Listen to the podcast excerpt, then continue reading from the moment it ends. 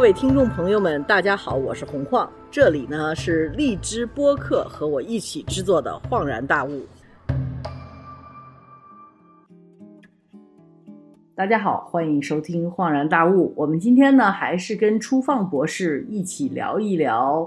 一个故事，叫《韭菜大战华尔街》。我想初放博士对这个是最了解的。但是在讲故事之前呢，我还是要跟大家再介绍一下初放博士。他呢是总部位于纽约的一个国际投资顾问集团，叫凯初合创 （KC Group） 的 CEO。他们的主要业务呢是帮助中资企业在美国和欧洲市场进行投资和并购。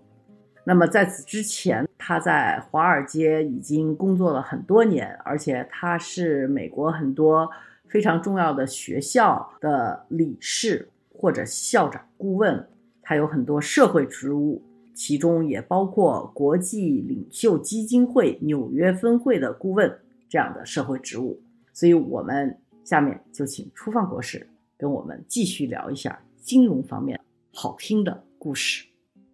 我们下面再谈一个新的话题，这个可能还得让您先给大家解释一下。我是在网上看到的，但是因为一知半解，就是美国有一群股民叫 Robinhood。嗯，呃，其实讲的是美国韭菜大战华尔街的故事，就是关于您说的这个 Robinhood。Robinhood 其实是一个一个 A P P。它呢有开创性的贡献，对这个整个美国的炒股业来说的，或者是对股民来说，就是它不收手续费，所以在当时应该也是算是开创性的，所以对整个的这个交易行业都是有很重大的这个影响。那我先把故事讲完，再给大家回顾一下，就是为什么它不收手续费。那其实这也是一个陷阱，很多人没有想明白这个道理。先说下您说的这个事件吧。那么就是在这个平台上，因为不收手续费嘛。所以有很多人就参与了炒股的这样的一个集体行为啊，尤其是再加上去年是这个疫情，那么所以很多人闲着没事干，尤其是大量的年轻人在家待着，好多人上网课嘛，还有一些人可能没网课上，那就在家待着打游戏，反正都是打游戏嘛。那么这个反正游戏的 A P P 也是个 A P P，那么炒股的 A P P 也有点像游戏，所以很多人就开始迷恋上了在呃 Robinhood 上炒股。那么当时应该说，这些人有一有一自己的圈子，就是说在某些圈子里面，他们就发现了，就有一个美国的公司的股票叫 GameStop，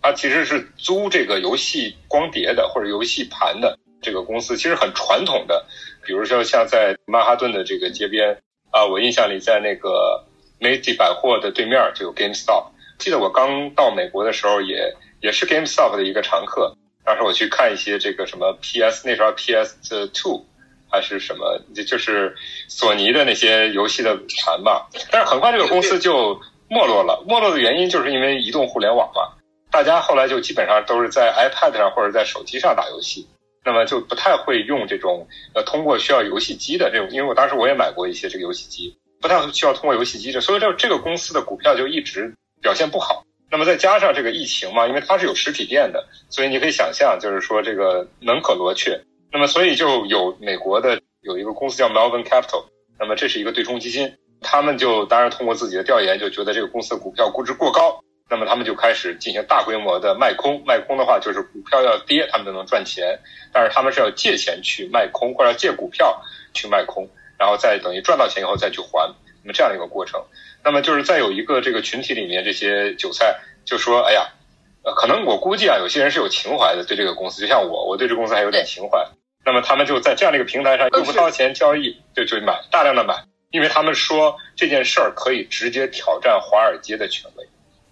因此也就成为了一个韭菜大战华尔街的这么一个故事，对吧？是的，因为他们。”不断的买，因为大家其实很多都是小股民嘛，但是每个人都买，而且买的人特别多。我记忆印象里特别深的，好像是应该是在二零二零年，好像是在第一季度吧，这个 Robinhood 的这个订阅量就达到了，应该是增加三百万，还是到了三百万，我记不清了。所以就是炒股的人非常的多，数量极其巨大。然后因为大家都集中火力搞一家公司的股票，那就是迅速把它推起来，而且推得很高，所以就造成了这家这个对冲基金，因为它是卖空，它要靠借股票。对。他的账上等于资不抵债了嘛，然后就出现了一个危机，这个公司就出现了很大的问题。当然后来有人去把他救出来了。那么这个 Robinhood 后来引发了一个争议在哪儿呢？就是当韭菜们兴高采烈的就觉得要打败华尔街的时候，他们突然冻结了交易这只股票。当然不止这只股票，GameStop 还有另外几只股票，因为大家的这个炮火不止对 GameStop，还对了其他的。表面上的原因呢，呃，是因为这里面涉及到了可能这个 Robinhood 也有一些保证金的问题，就是因为美国在上面还有一个机构专门做这个股票相关的这种产品的，应该说结算，啊，所以他对这个 Robinhood 提出了更高的准备金，或者是上调了他的保证金，好像是达到三十亿美金，让他尽可能要。掏出来，但是 Robinhood 应该掏不出来那么多钱。掏不出来。但是呢，他对冻结了这几只股票以后，他的保证金就降下去了。当然，这是官方的理由了。然后呢，这个冻结这几不一样。嗯，冻结这几只股票是 Robinhood 做出来的决定，还是美国金融管理机构做出来的决定？呃，金融管理机构没有要求他们做这件事儿，但是执行应该是 Robinhood 做的。但是在华尔街上，大家公认的观点是这样的。因为这里面涉及到就是刚才我说的这个我挖的这个坑啊，就是 Robinhood 怎么赚钱呢？大家想一想，就是他其实为了维护这么大一个平台，对吧？大家都持续的在交易，这个其实有很大的投入。那他怎么赚钱呢？如果他不收手续费的话，他的盈利模型在哪？那就涉及到这个行业的一个，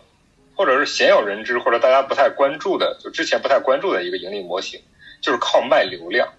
就是他等于把这几百万人的这个交易的流量。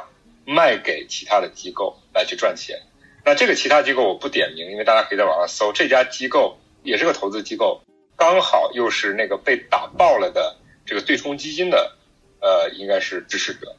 所以呢，有一个观点就说的是，其实那家机构在玩两手游戏，等于把大家兴高采烈的吸引到这个圈子里面，钱都挖出来。对的，所以这里面等于大家莫名其妙的，其实或者是毫无知觉的又做了韭菜。但这里面比较讽刺的是，Robinhood 的两个创始人最早在 Rob 做 Robinhood 这个平台的时候，确实是受到法国社会主义思潮的影响。就是当时这个有一个法国社会主义经济学家叫 Piketty，他写了一本书叫《二十一世纪资本论》，呃，在国内应该有出版，是巴汝松教授他组织翻译的。对，那么这本书对他的对他是他们两个人还是有这个理想有情怀。当时在斯坦福大学的这个同窗应该是。在零八年的时候，他们又看到了，就是说，确实华尔街或者百分之一、百分之零点一，他们认为这个社会的美国社会的痼疾根本的问题是投资渠道或者是投资能力的不均衡，所以他们希望能够打破这种不均衡。这确实是他们做这个网站的这个初衷，或者做这个 APP 的初衷。但是他们很难逃一个命运是什么呢？就是他们要赚钱，他们要赚钱就得求财得有道。那么在这个行业里面，只能去求大的金主。那么这个大的金主又刚好在操作这些对冲基金，所以在这样的一个背景之下，呃，很遗憾啊，这也是一个民粹主义的一个运动以失败而告终的一个典型案例，有点类似于去年二零二零年的这个支持特朗普的那帮人，就是韭菜起义的失败案例。韭菜起义彻底失败，而且他们都怀揣着一些理想，但是客观上来讲的话，就是还是要回归现实嘛，呃，现实是。这些韭菜或者叫屁民，这个学到了一个中国的名词，他们是在别人的场子玩，规则都是别人定的，那这个别人刚好是他们交易的对手，所以他们被割纯属正常。再回到这个原点，就是说，那这个公司到底有没有价值呢？也就是说，这个公司股票涨其实是非理性的，呃，这个 A P P 还存在吗？这个 A P P 还存在，而且这个 A P P 现在惹上了不少官司。但是呢，因为它确实很赚钱，所以呢，他现在有钱聘美国司法部，包括 SEC 的前主席来给他做说客或者做公司的律师，在这个跟 SEC 可能也做了一些和解，对，所以赔了不少钱，但是他有更多的钱。其实比特币刚开始成立，当然我们不知道，就是最刚开始写比特币这个宣言的这个人到底是谁，咱们还不知道。他也是和皮卡迪啊，还有这种样的比较有社会主义理论的叫去中心化的这个理念是有关系的一种理想主义的情怀而产生的东西，对吧？对这个思想层面来讲的话，有可能有接近的地方。当然，就是说从去中心化这个角度来说，应该是很多的理想主义经济学家的主张吧，因为他们觉得货币的垄断其实是很多这个世界不公平或者是出现问题的根源。那如果说大家都是这么认为，而且几次所谓的韭菜起义都以失败告终，或者以招降告终。而我们又知道这个金融体系的的确确它是不公平的，它真的就是更多的是为百分之一的人服务的。那你在国外看见还有什么其他的能够去纠正这个现象的行为呢？最近比如说拜登当选了之后，当然就是凯恩斯的很多行为都已经在美国又出现，这会成为一股风吗？先回答你的第一个问题，然后咱们再说美国的现状吧。先说第一个问题，就是说，我觉得确实有了。刚才我其实也讲到，大家在七十年代以前，相对来说市场还是被监管的比较的公平和透明。相对来说，呃，所以在那个时候，如果你把比如说自己退休的工资就放在股市里面，那么其实你也不用做什么。按照美国当时的这个计算，到了八十年代末的时候。你差不多每年平均有百分之八的这个增长，其实对于一个要退休的人来说，那是非常好的一个选择，就是干一辈子，然后退休也不愁。那么这个其实当时是一个相对来说比较好的一个循环，但是很多人的梦想在零八年的时候真的破灭了，其实造成了后续的美国社会的一些分裂和动荡。那么这个里面其实有很大的一个，刚才其实我开了个头，就是一个呃理解层次的或者理解方式的一个问题，就是美国在。里根和撒切尔夫人的这一套新自由主义的观点之下，他们对定价本身也有一些改变。那么，其实很大程度上增加了很多投机的因素在里面。就比如说，为什么会出现互联网泡沫？为什么后来又会出现这个金融衍生物的泡沫？很大程度上是因为大家把这个很多不切合实际的啊这些理想放到了这个价格的测算中去。所以就出现了很多的这种大的泡沫和危机，但是与此相对应的是，其实同为一个类似的制度，那比如说像欧洲大陆，比如像德国，他们采取的就是对市场或者对价格定价完全不一样的态度。比如说像他们比较坚持的是，这个公司也好或者股票也好，它需要有它的内在价格，它需要有相对应的这个经济基本面作为支撑啊，这一点非常重要。所以呢，那边的这个资本市场没有那么多的泡沫，甚至没有那么多的流通性。但是总体来讲的话，是在一个相对公平的一个竞争环境里再去操作的。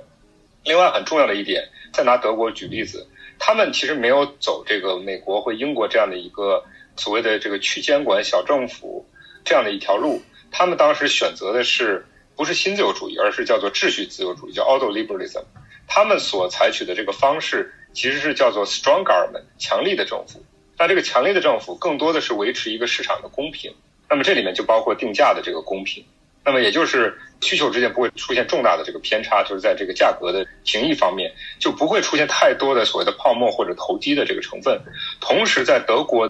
整个的这个经济体系里面，大量的公司其实是中小企业啊，而且是赚钱的中小企业，而不是像美国。大家一旦比如说做的差不多了，就会扔到股市里面，期望能够不断的增值，甚至成指数性质的去增值，那么会造成了两种情况。第一个的话就是投机的行为出现，尤其是在金融衍生物被完全放开以后，他们都不是看股票本身的价值，看的很多都是价格的波动，这个跟内在的价值都没有什么关系了，才会出现后来的房地产的泡沫的崩破。所以我觉得，其实即便是从他们的这套制度来看，不同的国家。对这个市场、对价格，包括对监管的理解是不一样的。我们不一定完全要按照美国的这个方式去看公司的这种指数性的增长。我们其实可以换个角度，比如说从德国来看，他们如何能够保证这个市场相对公平，同时普通的老百姓就是中产阶级能够得到一些生存的空间。回到刚才您说的第二个问题，就是拜登其实特别想解决的就是美国现在的问题，就是社会的分裂。那它的分裂的根源。就是因为在这个长达四十年的这个美国新自由主义的发展过程里面，有相当多的当年的制造业的工作转移到海外了。当然，他们特朗普说是中国人干的，但其实我们都知道，跟中国已经没有关系了，因为这些工作绝大部分都不会回到美国的。那么这些人怎么办呢？他们对未来的期望甚至要低于他们对过去的这样的一些这个实现的一些事情，所以他们的下一代还不如他们上一代的这个生活，所以这个是造成了美国社会动荡的一个根源。那么其实拜登希望能够通过比如说改善美国现在所谓的叫家庭计划，啊，那么给等于是最富的人减税，包括减公司税来去补贴他们，然后再通过基建拉动一些工作机会，然后创造更多的这个机会。那都是很好的想法，也很像这个罗斯福，呃，但是他不是罗斯福，因为他也没有罗斯福这样的家庭背景啊，包括社会资源，呃，罗斯福执政了三届，如果不是他去世的话，可就是四届，他也没有这么长时间的机会，能够真正的去改变美国社会的现在现状，所以理想是非常美好的，但现实很骨感。怎么总是这个样子？好吧。那法国的股市也是和德国一样的吗？就是在欧洲的大陆的股市，是不是都更是一个德国模式的股市？我研究的不多，但是我记得我当时在读博士的时候就看过一篇这个文章，回头我可以找出来发给您。啊，我记得好像当时这个文章的观点就是，英美法律体系下，就 Anglo-Saxon 法律体系下的股市，通常要比大陆法体系的股市表现更好。现在我回想一下，就按照我刚才说的这个思考的这个框架，包括安格鲁萨克逊就是英美，他们对价格的定义其实是 speculative 更多一些成分，现在就是投机的成分更多。而大陆的体系，比如像德法，我相信可能更多的是回归价格的基本面吧，就是内在价格本身的这个体现。另外的话，就是有大量的公司其实是不上市的，他们就是中小企业，他们就是赚钱现金流，那么这是它社会稳定的。或者是老百姓心态稳定的一个基础。嗯，还有一个问题就是说，因为美国出现这个情况，那它的弊端跟比如像欧洲大陆，比如像德国这样的经济，它的结果就是刚才我说的是他们的这个发展方式不一样，它的结果有什么不一样呢？有很大的不一样，就是美国这个制度造成了大量的财富集中在少数的大公司手里面，就是高度的集中。比如说像美国现在的股市。你看上去好像大盘还可以，但其实它的这个新钱，就是进入股市的新钱，大量的会被这种算是头部的这些企业被吸引。那么这些企业，比如像谷歌也好，啊，Facebook 也好，包括苹果也好，真的是富可敌国。那么对于这些公司而言的话，又因为美国的政治制度有很大的缺陷，是可以被这些商业利益所影响，所以他们又会反而影响政策，对他们进行保护。我印象特别深的是，大概在。二零二零年大概应该是二月份，当时拜登的这个选情还不太好的时候，在美美国民主党党内，当时这个呼声比较高的其实是沃伦，他当时提出的要要征收这个资产税，不是说这个所得税啊，是资产税。嗯，这个其实让很多华尔街的人震惊。那么这件事儿如果做了的话，如果把钱收上来能够用到正途的话，比如提高普通老百姓的这个生活水平的话，也是一件好事儿了。但是当然这个引起华尔街的重大的反弹。因为现在的民主党一个很大的金主就是华尔街嘛，那么在这个背景之下，我记得当时 Lloyd Blankfein 就是高盛的前 CEO 在接受《金融时报》的采访的时候，他当时说，他说我一辈子都支持民主党，我爸可能也支持民主党，但如果说像他言下之意啊，就是如果像沃伦这样的人当选的话，那我宁愿去支持特朗普。紧接着后来这个选情就发生重大的变化，然后拜登就脱颖而出，所以他应该是一个不会走极端的人。但是这种样的资产税对华尔街这些巨大的公司，因为 Warren 的想法我都不去说桑德斯了，那就更更那什么。但是 Warren 的想法对他们的伤害是那么根本的吗？还是只是根本的？因为你想，我们现在交税都是要看收入嘛。当然，这个所得有很多方面，可能有工资啦，有奖金啦，还有一些其他的资本投资的利得啊。但如果说连你所有的资产都算在内，比如像比尔盖茨，比如按照这个福布斯的评估，比尔盖茨大概身家九百亿，那么按照沃伦的说法，他要交百分之一到百分之三，对他来说是重大的打击啊。打个比方，咱不说这个，因为我不知道比尔盖茨交了多少税啊，但我可以举一个例子，比如像我记得当时看这个呃研究美国的税嘛，因为这个美国的税是很头疼的一件事儿。当时我记得看有一个案例是呃小布什。乔布斯很有钱，因为他们家是石油世家，他自己也很有钱，有很多的投资。之前也做过呃德克萨斯州长，在这之前做过很大的石油公司的这个董事长，然后他只交个人所得百分之三的税，我记得那一年百分之三。如果大家还记得的话，这个特朗普交的也不多，很少一点点。大家如果还记得的，交七万五千块钱美金的税，我记得。我印象里好像比一般的美国的教师、警察交的还少。我印象里，对这个可能还没有七万多。这个形成就是因为美国的税法里头有无数的漏洞，可以让这些百分之一的人，呃，合法和不合法的逃税。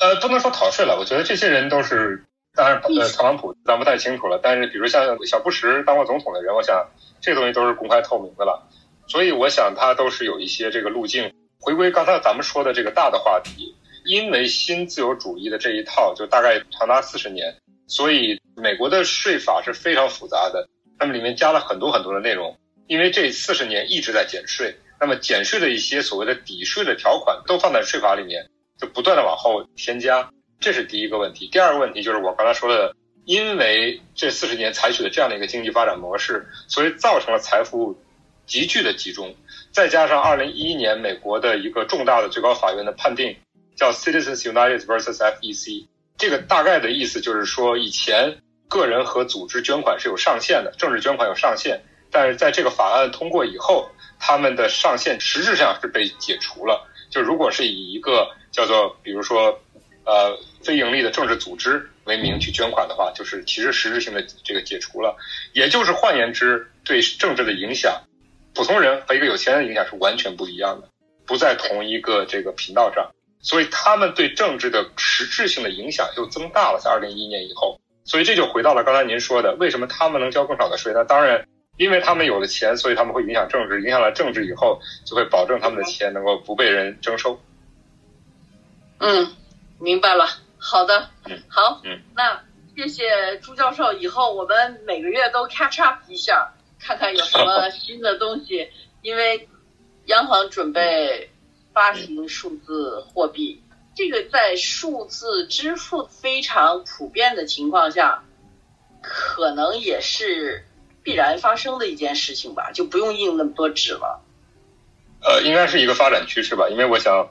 在大数据领域，尤其是跟这个数据呃相关的这个零售啊，呃，甚至支付，我相信中国应该是领先美国的。我前两天跟一个我的好朋友，也是在这边经营一个算是初创企业加速器的一个朋友聊天儿，然后他说他最近看到一个不错的项目，还投了点钱。我说干什么的？他说他们研发了一个。软件能够让这个餐厅接受，就是不管是点餐还是支付，都可以用 QR code 这个二维码。我心想，这东西还用发明吗？在中国已经 运营了好久了。所以他们，对对对对，就是您就知道，就是说咱们在这个领域，中国是领先的，领先于美国。是的，嗯，好，我们大家就是投资要小心就是了，对吧？对对对对。对，还是还是要有风险意识吧。另外的话，就是把自己的期望值要降到一个相对理性的一个层面。对，不要太贪婪，不要给麦道夫这样的人机会。对，